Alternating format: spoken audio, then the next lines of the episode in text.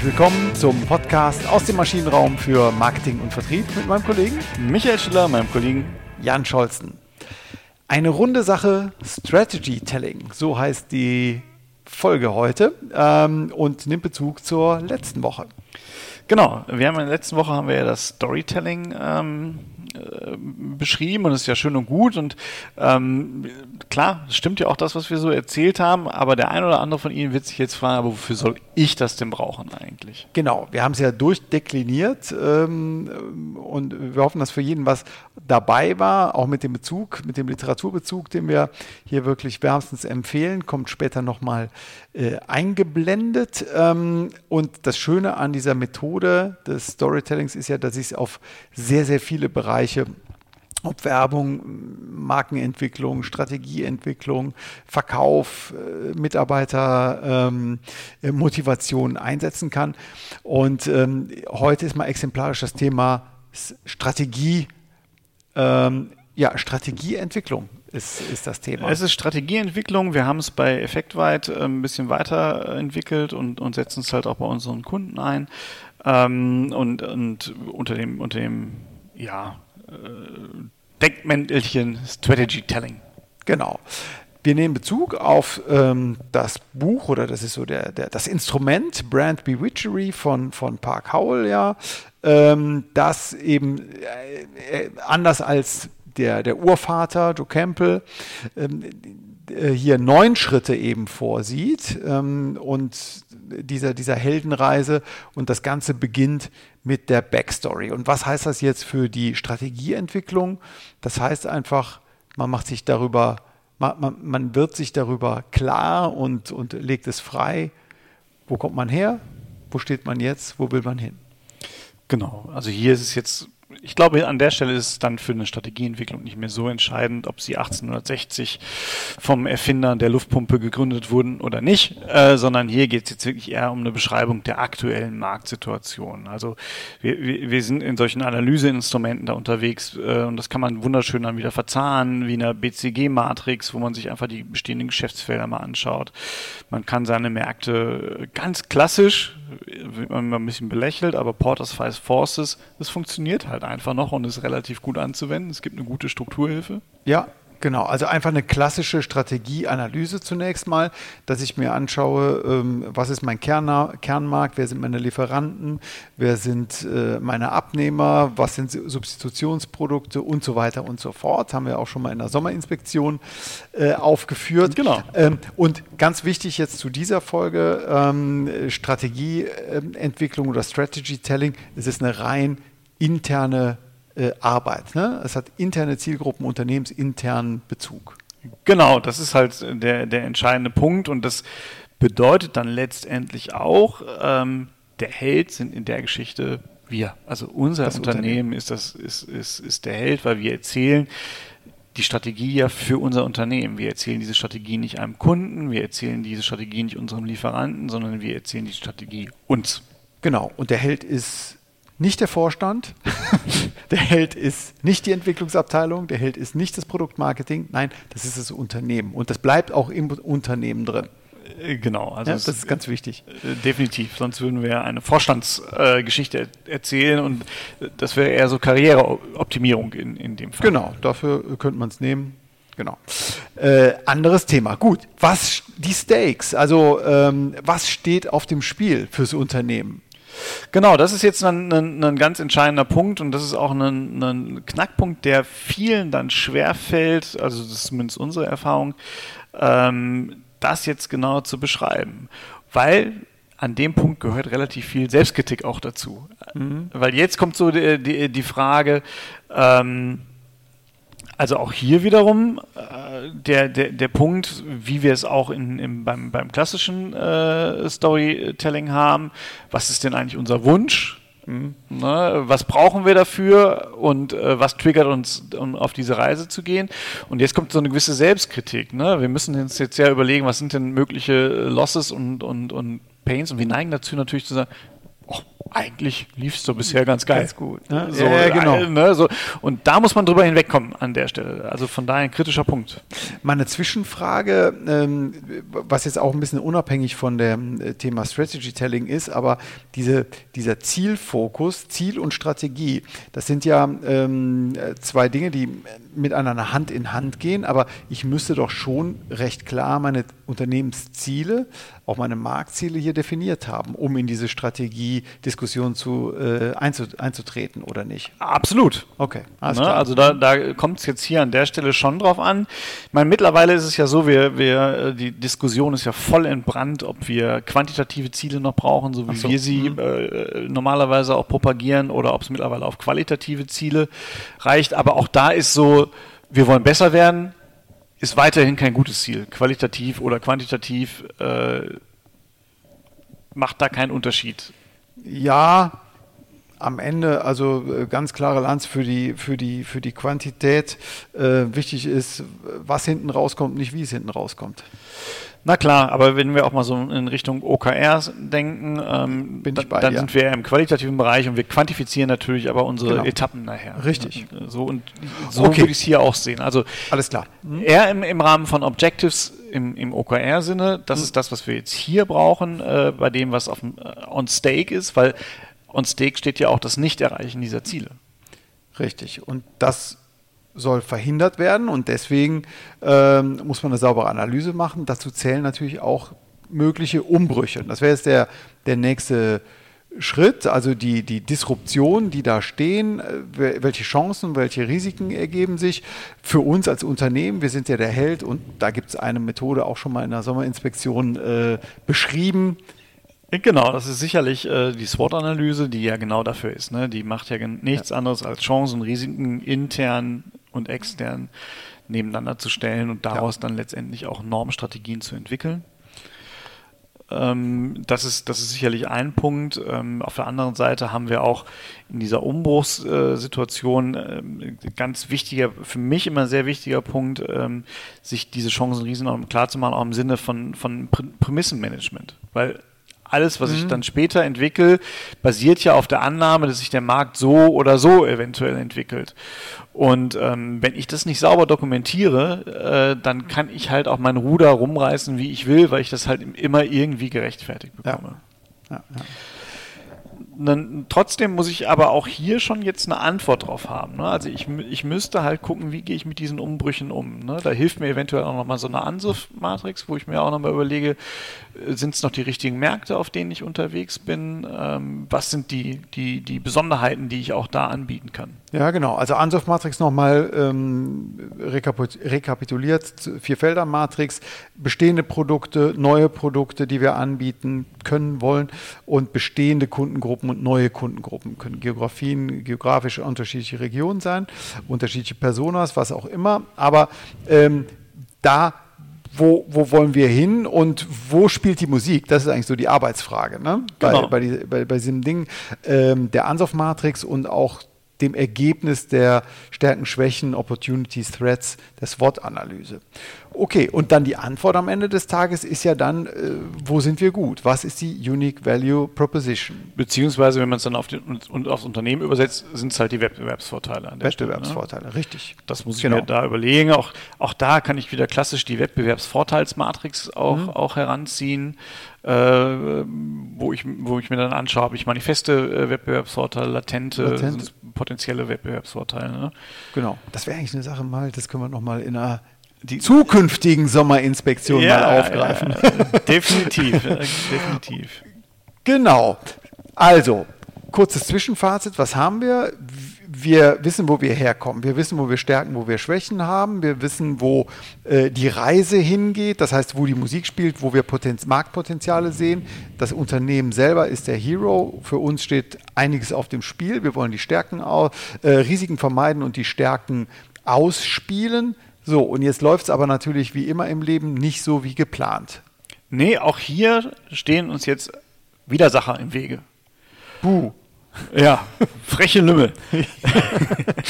so, äh, äh, auch das passt wunderbar, auch hier diese, diese Dreiteilung. Wir haben äh, ein Widersacher sind sicherlich die klaren Bösewichte. Ne? Das ist äh, die Mitbewunderer.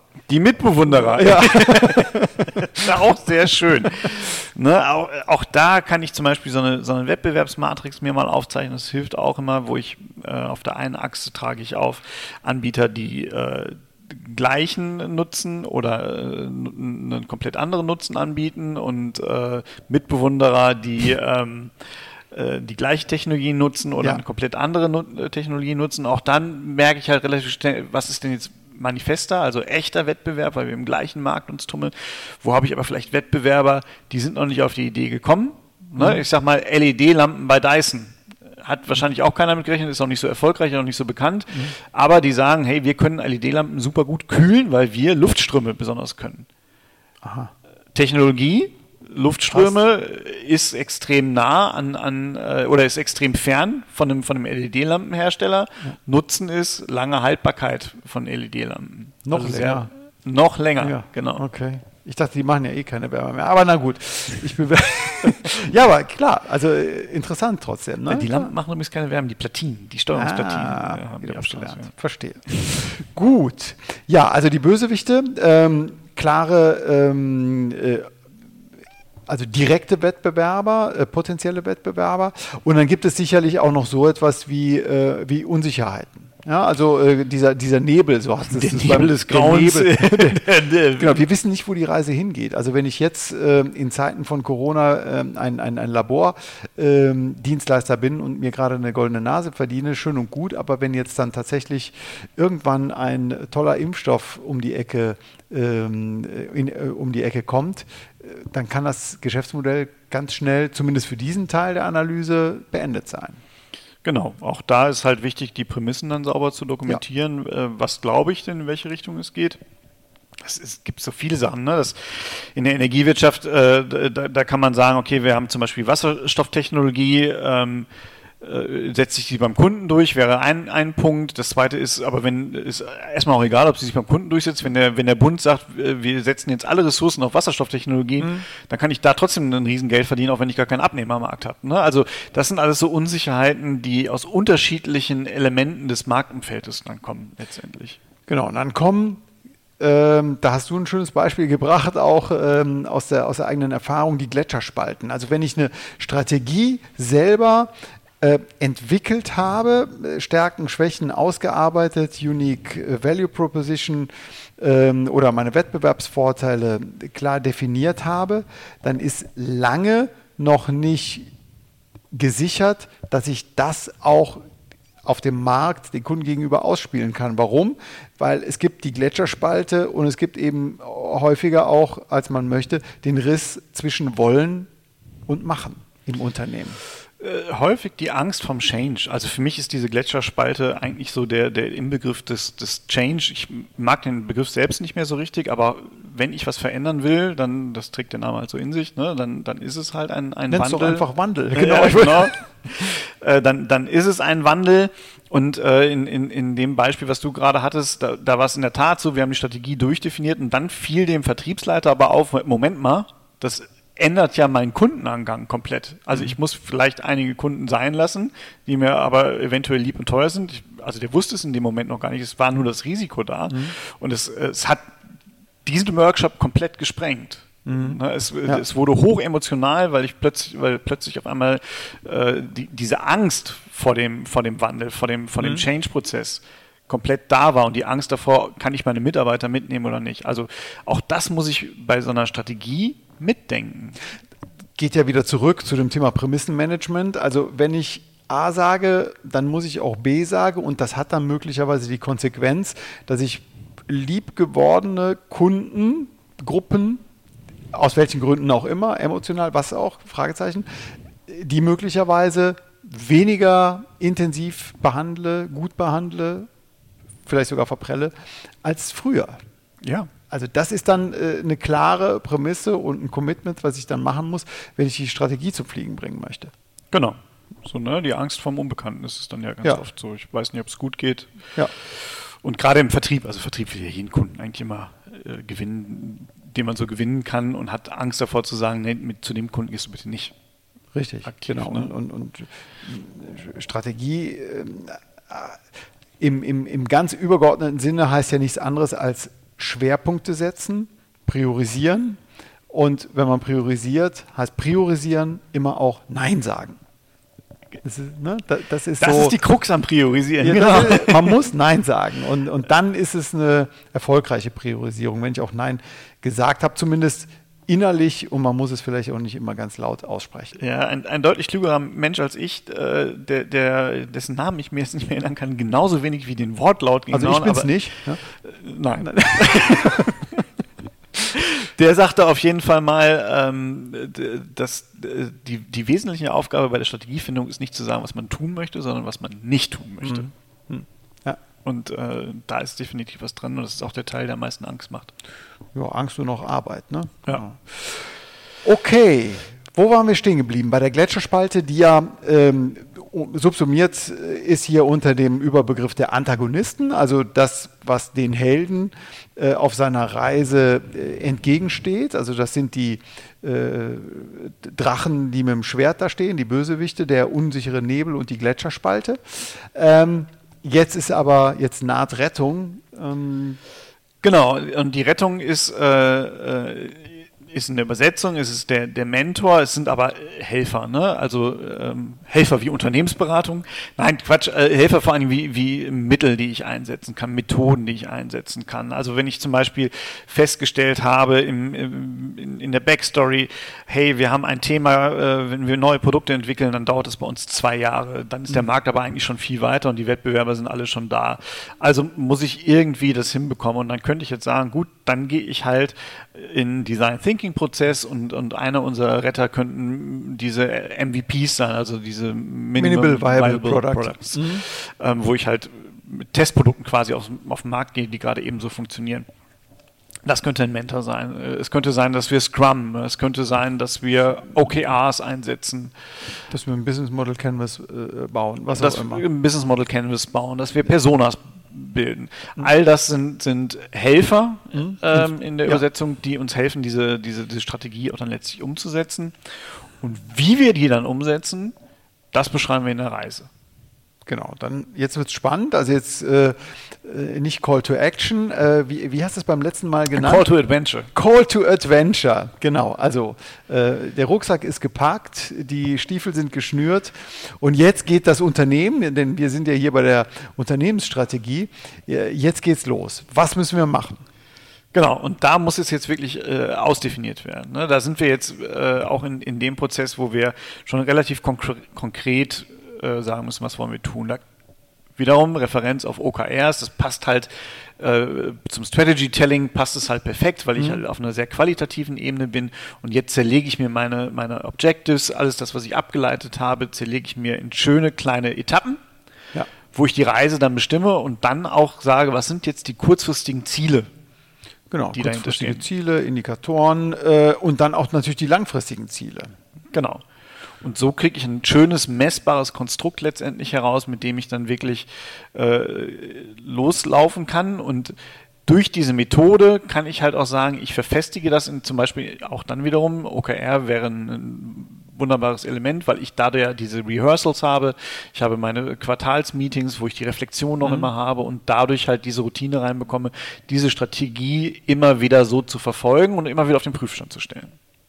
Genau, und, und, messbar zu machen. Ne? Das ist ja das, die genau. Schönheit genau. sozusagen von dem OKR, Objectives and Key Results. Gut, wie bekomme ich das Ganze denn dann verstetigt? Das ist ja im, in der Storytelling, ähm, äh, Nomenklatur, Bezeichnung, Philosophie äh, ist ja am Ende des Tages, wenn ich die Backstory hatte, den Helden hatte äh, und so weiter, alles äh, die Widersacher, die dann kommen, dann äh, mit dem Mentor begebe ich mich auf die Reise, erreiche meine Ziele und dann ist ja die Moral von der Geschichte und auch das Ritual was dann sich sozusagen verstetigt. Wie, wie, wie äh, bekomme ich das hin? Genau, das meinte ich ja gerade. Für mich ist das halt die Reflexion, äh, wie sie zum Beispiel im, im ähm, OKR-Ansatz auch gelebt wird. Ne? Also, dass ich eine, eine stetige so, Reflexion über ja, diesen Strategieansatz habe ja, ja. Mhm. und mir überlege, sind es noch die gleichen Widersacher? Äh, mhm. Haben wir okay. sind neue Widersacher dazugekommen? Passt es soweit alles noch? Ne? Und mhm. wie gehen wir halt in, nächsten, äh, in den nächsten Lauf? Okay, gut. Und äh, was ich interessant fand, als wir äh, diese Folge hier äh, entwickelt haben, du hast äh, das Thema Strategieentwicklung mit Unterstützung der Storytelling äh, oder Strategy-Telling-Methode ja schon mehrmals umgesetzt. Äh, wo ist da die wo, wo, ist da der Punch? Warum fliegt das? Warum, ähm, warum ist das eine probate Vorgehensweise?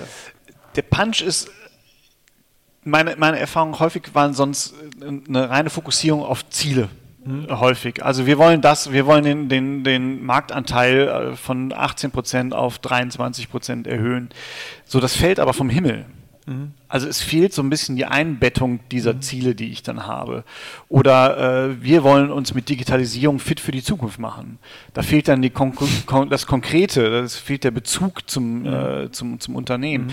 Und dadurch, dass ich halt das Storytelling anwende, habe ich halt diesen, diesen, äh, ich komme vom Background und ich habe einfach eine logische Abfolge. Mhm.